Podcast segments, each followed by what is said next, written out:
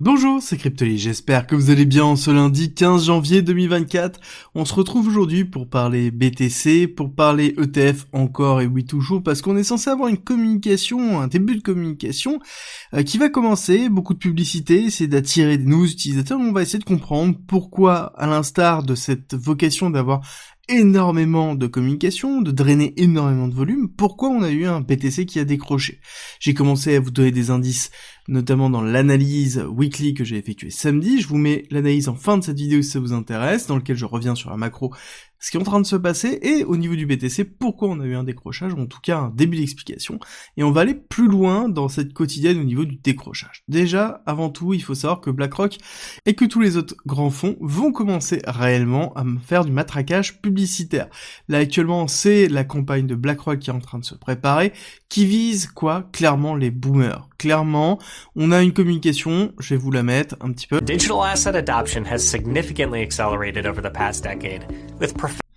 Là, on retrouve vraiment tout du classique, dans lequel c'est papa et maman qui vont commencer à investir, la musique, l'ennui, la tête de la personne, le fond, en fait tout crie le sérieux, comme quoi les adultes sont en train d'arriver à acheter sur le BTC. Et c'est euh, quelque chose qui est très propre à BlackRock et c'est ce qu'ils vont viser. Ils vont viser en fait l'investisseur américain moyen, dans lequel c'est quelqu'un qui a toujours tendance à aller acheter sur des ETF, à se placer en action, et on va lui proposer quelque chose qui va être simple, concret, un petit peu comme il a l'habitude de le faire. C'est vraiment une attaque particulière. À côté, on se retrouve sur un matraquage publicitaire, notamment de Valkyrie, où on voit qu'on commence à être présent. Mais encore une fois, c'est relativement faible pour l'instant. On a quand même un petit peu de volume, on a vu que sur le 11 janvier on avait eu un petit peu plus de 4,5 volumes et sur le 12 janvier déjà 40% de moins avec 2, quasiment 3, 3 milliards euh, qui ont été euh, dispatchés. C'est quand même notable, mais ça reste quand même relativement fait par rapport à ce que le marché attendait, notamment les notions d'inflow et d'outflow. Et ça, c'est intéressant de regarder que on est à 655 millions d'inflow donc positif, ça veut dire que quand on regarde la totalité de ce qui s'est passé sur euh, notamment Bitwise, sur Fidelity, sur iShare, sur tous les ETF, on regarde GBTC dans lequel on a eu une prise de profit, mais on, ça on s'y attendait, on voit qu'on a eu une valeur ce premier jour de 655 millions de dollars en positif, donc qui ont été injectés dans le marché. Pourtant, quand on regarde l'état du marché, on va se poser clairement la question de comment ça se fait que ce ne soit pas le cas. C'est-à-dire que on a fait un décrochage. Ça, on va revenir dessus sur la partie technique où on va parler de cette partie-là, mais il est important de voir que ici, ce ne sont pas les ETF qui ont fait casser le prix. En tout cas, ils ont bien eu une injection de liquidité plutôt positive pour le marché. Ce qu'il va falloir attendre, c'est voir les prochains jours, voir en effet le volume structurel. Est-ce qu'on a quelque chose qui va s'établir avec du volume qui va se tasser pour ensuite repartir petit à petit, ou est-ce que on va être sur quelque chose qui est plutôt crescendo? À voir. Personnellement, j'ai plus tendance à vous dire qu'on va se tasser au terme de volume, malgré la campagne publicitaire qu'il va y avoir. On va avoir quelque chose qui va se structurer petit à petit, il va falloir juste être L'autre chose que je voulais vous donner comme nouvelle, c'est que quand on regarde dans les nouvelles les plus importantes au niveau d'investing.com, qu'est-ce que l'on voit? Bitcoin, ETF, Bitcoin, Ark Invest, donc globalement crypto et ETF Bitcoin. Donc les quatre premières nouvelles, les plus populaires, sont liées au BTC et sont liées à la crypto et aux ETF. Donc c'est en même temps logique qu'on ait un retracement, qu'on commence à avoir. Cette surexposition généralement entraîne un retracement, ou en tout cas c'est un des signaux que l'on va prendre en considération pour un potentiel retracement, et c'est un petit peu ce que l'on a vécu. L'autre point que je voulais vous donner, qui est important, je vous ai parlé de ça déjà il y a quelques jours, mais ça n'empêche que je reviens dessus, c'est l'intelligence artificielle en 2024 et en 2025. Clairement, il y a une bulle qui est en train de se préparer, on n'est pas le seul à le voir, on parle même de super cycle à travers Goldman Sachs. Quand on commence à avoir des acteurs comme ça qui se positionnent aussi ouvertement, on peut se poser des questions, c'est toujours le même problème. Mais c'est vrai que en l'occurrence, on a d'autres éléments qui rentrent en considération, avec principalement le positionnement du FMI qui a averti que l'IA pourrait affecter 40% des emplois dans le monde. Alors, c'est pas forcément une notion d'emploi, là on a une caractérisation négative de l'intelligence artificielle, mais ça sous-entend aussi que l'intelligence artificielle va augmenter la productivité générale dans le monde et dans les sociétés. Et donc, sous-entendu, aussi la capacité des sociétés à générer des profits et à travailler les marges. Et encore une fois, la notion d'emploi dans le monde, les 40%, on ne parle pas des nouveaux emplois qui vont être structurés autour de l'intelligence artificielle. encore une fois, il risque d'avoir un flux de transit des emplois entre certaines typologies d'emplois qui sont amenées à disparaître et à transiter vers une autre fonctionnalité ou en tout cas un autre type de marché, c'est un peu le même principe que les allumeurs de réverbères ont disparu et c'est tout à fait normal, c'est l'évolution technologique qui entraîne ça et on va avoir en fait un flux migratoire des emplois vers la formation, vers de nouveaux emplois et ainsi de suite. Mais c'est un cycle logique et quand on voit qu'en effet on commence à tabasser autour de l'intelligence artificielle, on le sait déjà au niveau des cours qu'on a une surexposition dessus. On l'a déjà vu plusieurs fois, on le sait, euh, le Nasdaq est en surpondération actuellement, on sait qu'on a actuellement une survalorisation autour de l'intelligence artificielle, et au niveau des actions, il y a deux choses qui jouent en compte. Alors oui, il y a le narratif de l'intelligence artificielle qui a joué énormément en 2023, mais est-ce que c'est tout? J'ai envie de vous dire pas forcément, parce que là actuellement, on se retrouve quand même dans un axe qui est très fort, où on a fait un nouvel ATH sur le S&P 500, dans lequel ici on, a retesté en fait le précédent ATH de 2023. Donc là, on, a vraiment cette année, on a cassé l'ATH de l'année précédente et on est en surexposition. Alors que à côté, on a un VIX qui est relativement faible. Donc sous-entendu, le marché n'est pas couvert à une explosion du prix à la baisse. Pourquoi? Parce que oui, on a un narratif, mais il n'y a pas que ça. Il y a aussi le prévisionnel autour des taux d'intérêt, de la Fed, le fait que ça va chuter plus vite que prévu, notamment en mars, on commence à anticiper la mise en place d'une baisse des taux au niveau de la Fed. Est-ce que ces taux vont être baissés grâce à la chute de l'inflation? Parce qu'on voit bien qu'ici dans cette courbe-là, on a l'inflation qui a bien chuté.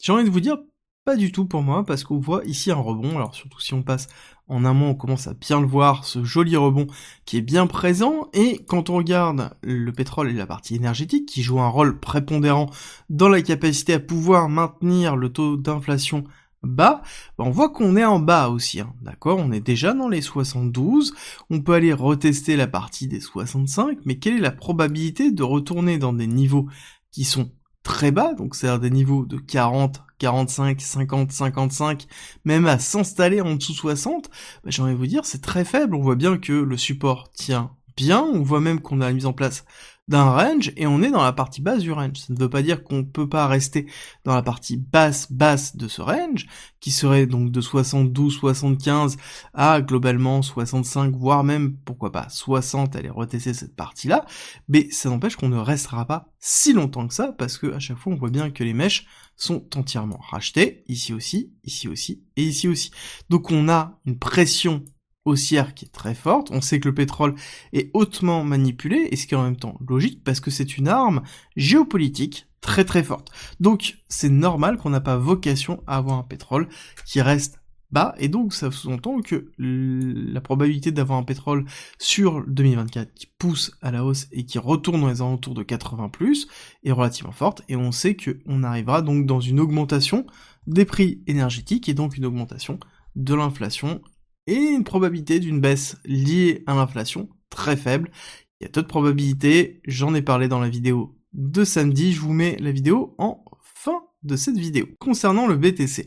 Alors le BTC, on a eu une mèche qui est assez extraordinaire, qui est le lancement de l'ETF, dans lequel on a touché ici le très bel order bloc qu'on avait noté déjà depuis très longtemps, et ensuite on a été ravalé, ravalé tellement fort qu'on a créé ici un petit gap weekly euh, CME, dans lequel le marché ce week-end a continué la baisse, et on voit que à l'ouverture, on a créé un gros gap CME, on a continué la baisse, et on est en train de ravaler une partie de ce gap CME qui est plutôt logique.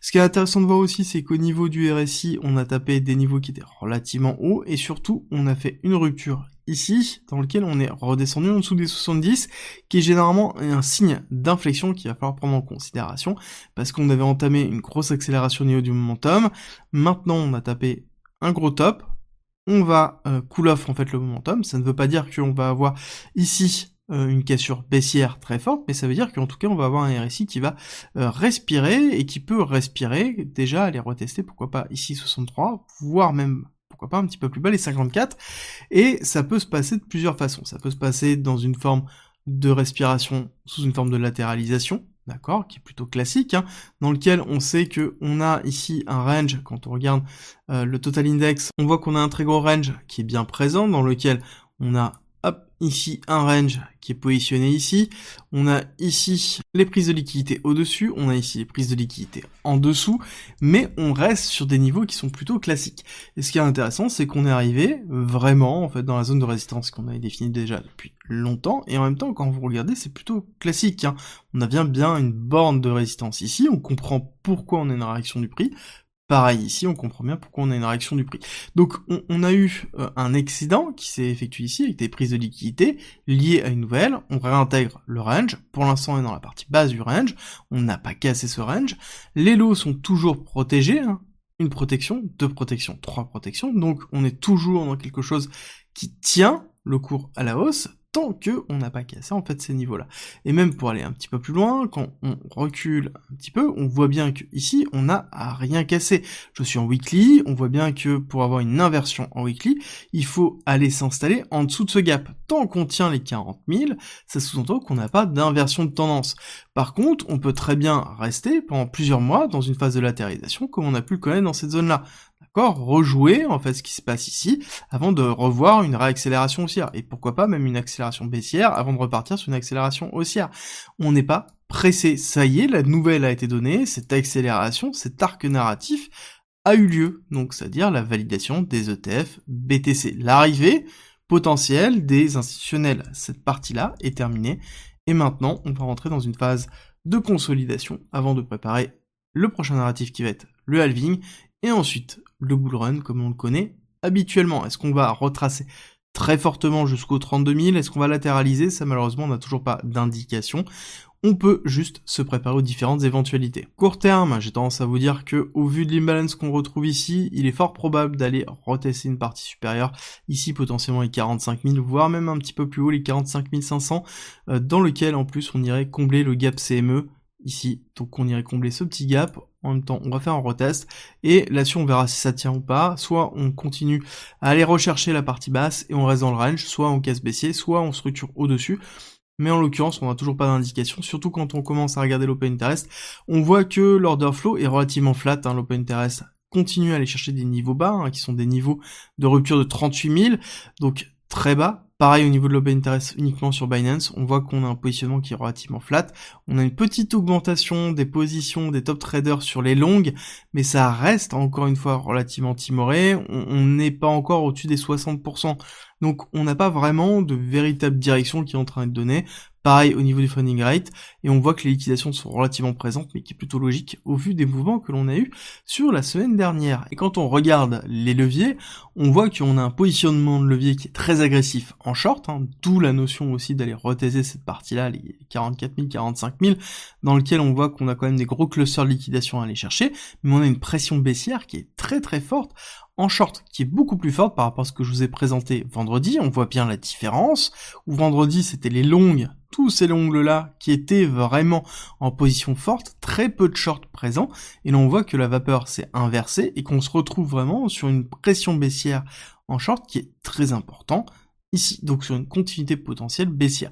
Donc là, est-ce qu'on va faire un short squeeze pour aller chercher la liquidité, pour ensuite faire le véritable mouvement, ou est-ce que tout simplement on va se laisser aller sur une pression baissière très forte et casser euh, cette semaine? On aura la réponse très rapidement, parce que dans tous les cas, ce qui va être intéressant, ça va être de voir l'ouverture de iShare et globalement du Nasdaq, si on a une continuité des flots sur les ETF, et ça la réponse ça va être cette semaine. En tout cas, ce qui est sûr et certain, c'est que ça y est, le narratif est terminé. Maintenant, on va voir l'impact que ça a réellement de l'arrivée potentielle des institutionnels. Encore une fois, je suis persuadé que ça va prendre du temps. Il faut pas être pressé. Il faut surtout prendre du recul par rapport à tout ça. Et en parlant de recul, je vous ai mis à disposition en commentaire en description gratuitement mon guide d'investissement pour tout savoir en 30 pages sur comment acheter, quand acheter, comment vendre, quand vendre, tout est à disposition et toute la partie psychologique, 30 pages concises, gratuites en commentaire et en description. Et nous, on se retrouve tout à l'heure, 13h30, pour parler de CKB.